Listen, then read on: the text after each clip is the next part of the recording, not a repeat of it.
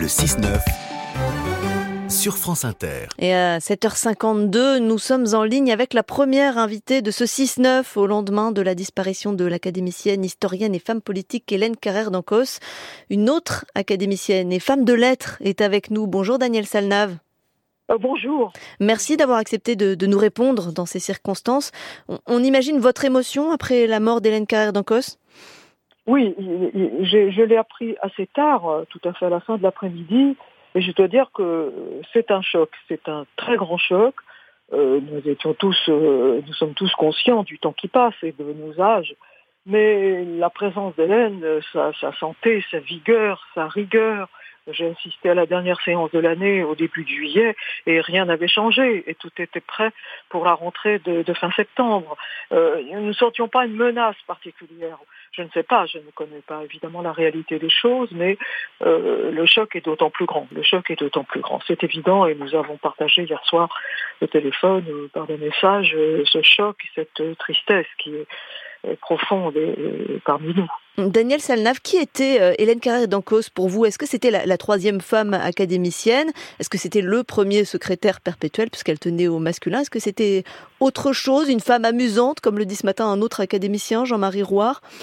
Oui, il est clair que nous avons tous et toutes euh, une image publique et une image privée en quelque sorte de qui était Hélène euh, envers nous, envers chacun d'entre nous.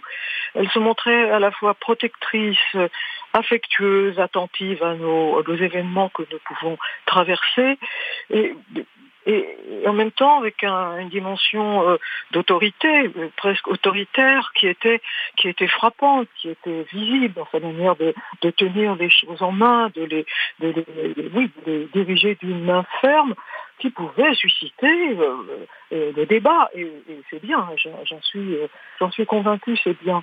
Non, pour moi, ce qui est saisissant, j'ai l'impression d'avoir eu la chance de, de croiser euh, une personne, j'allais dire un être, une personne d'exception, euh, avec tout ce que cela peut vouloir dire. C'est quelqu'un qui incarne euh, une idée à la fois de la France, de l'assimilation, de l'Europe, de, la place que chacun ou chacune d'entre nous peut y tenir, qui est une idée vraiment singulière, rattachée à des événements assez lointains, il y a des événements très proches, et vraiment c'est un parcours tout à fait, tout à fait atypique c'est un parcours idéal en quelque sorte d'assimilation. Oui, c'est ça. Elle se décrivait elle comme un, cas d'intégration parfaite puisqu'elle était fille de d'un géorgien et d'une germano-russe. Voilà, voilà, d'assimilation parfaite. On peut le rapprocher peut-être aussi du parcours, par exemple, de quelqu'un comme Henri Troya, euh, qui a eu un parcours de, un peu de cet ordre. je dirais que l'une des conséquences euh, vraiment très positives pour l'Académie, c'est qu'Hélène Carrère-Dancos a été très attentive à faire entrer parmi nous des écrivains, des auteurs de grande valeur issus de la francophonie. Nous avons, je ne vais pas tous les nommer parce que j'en oubliais forcément. Euh, ça va Malouf à André Makin, en passant par Daniel Laferrière, qui est à la fois haïtien et québécois. Et là, il y a quelque chose chez elle qui était très fort, qui ressemble à des moments qui se sont produits dans les époques antérieures de l'Académie. Là, c'est une chose qui sera marquée définitivement à son, disons, à son crédit pour euh, son rôle de, de, grand secrétaire perpétuel. Mm. Alors évidemment, le secrétaire perpétuel, je le maintiens au masculin, puisque c'était son désir. Et, mais en même temps, nous avons quand même obtenu relativement récemment, après bien des vicissitudes, cette commission qui a ouvert complètement l'idée de la féminisation des noms de professions et de métiers, qui a été une grande nouveauté. Moi, je suis contente que l'Académie l'ait fait. C'est bien. Alors, voilà, euh, par exemple, sur cette question de la langue française, Hélène Carrère d'Ancos, elle avait une vision effectivement particulière. Vous le disiez, elle tenait au masculin pour son titre. Elle était contre l'écriture inclusive, contre l'usage de ce pronom IL qui euh, euh, décrit des personnes non genrées ou, un, ou un, une espèce de pluriel neutre. Vous partagez ce qui était un combat pour elle ou, vous êtes un peu plus, je dirais, progressiste sur cette question de la langue? Moi-même, j'ai subi un parcours il y a 20 ans ou 30 ans. Je n'étais pas folle du, fait de mettre tout au féminin. Je pensais qu'écrivain, par exemple, pouvait être neutre, pouvait à la fois concerner un homme et, et concerner une femme. Et je pense que l'évolution des temps rend la chose impossible. Je ne veux plus être seulement écrivain, je veux être écrivaine ou autrice, alors que j'ai accepté très bien d'être écrivain ou auteur euh, quand j'ai commencé. Mais les choses ont changé. Et la féminisation des noms de profession à tous les degrés, qu'on dise la première ministre maintenant, j'en suis enchantée.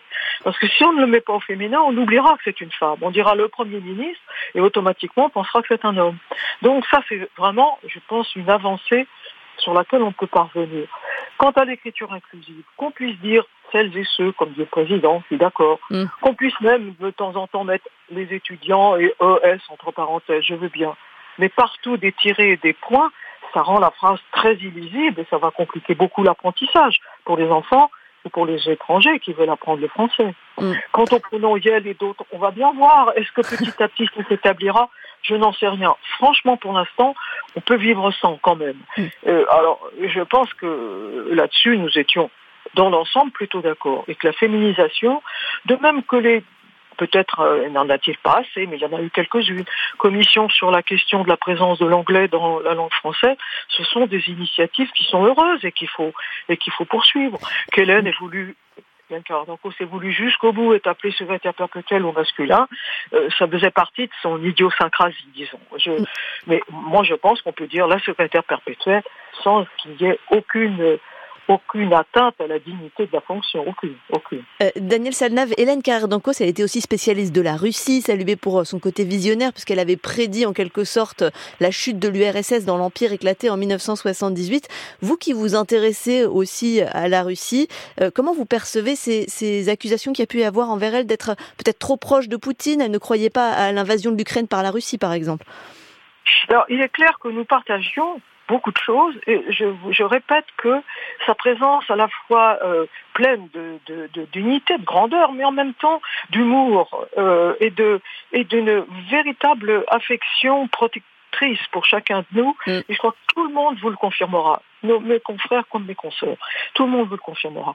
Et nous avions en commun la Russie. Et c'est peut-être pas exactement la même. C'est pas la même Russie, mais tout de même, la Russie, nous l'avions en commun. Et c'est très étrange là qu'on puisse avoir en commun. C'est pas tout à fait la même Russie. Moi, j'ai été souvent en Russie. J'aime la Russie, j'aime sa grande littérature, j'aime ce peuple russe avec ses qualités d'humanité. Mais évidemment, j'ai été très tôt euh, euh, très inquiète de voir que la Russie sortait de ces 70 ans de communisme réel pour tomber et petit à petit sombrer dans un mode de gouvernance que je n'approuve pas du tout, à la fois autoritaire et religieux, c'est tout ce que je peux rejeter.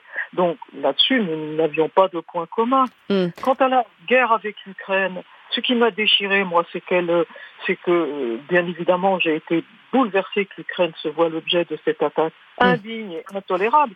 En même temps, je crains pour le peuple russe, d'abord pour tous les morts qu'ils vont avoir, et que le, les, Russes qui sont allés se faire tuer ne le souhaitaient pas forcément. Merci Daniel Salnav. Euh, je suis obligée de vous interrompre. Je suis désolée, Daniel Salnav, écrivaine, académicienne, après la mort d'Hélène Dancos hier à l'âge de 94 ans. Merci beaucoup de nous avoir répondu sur Inter.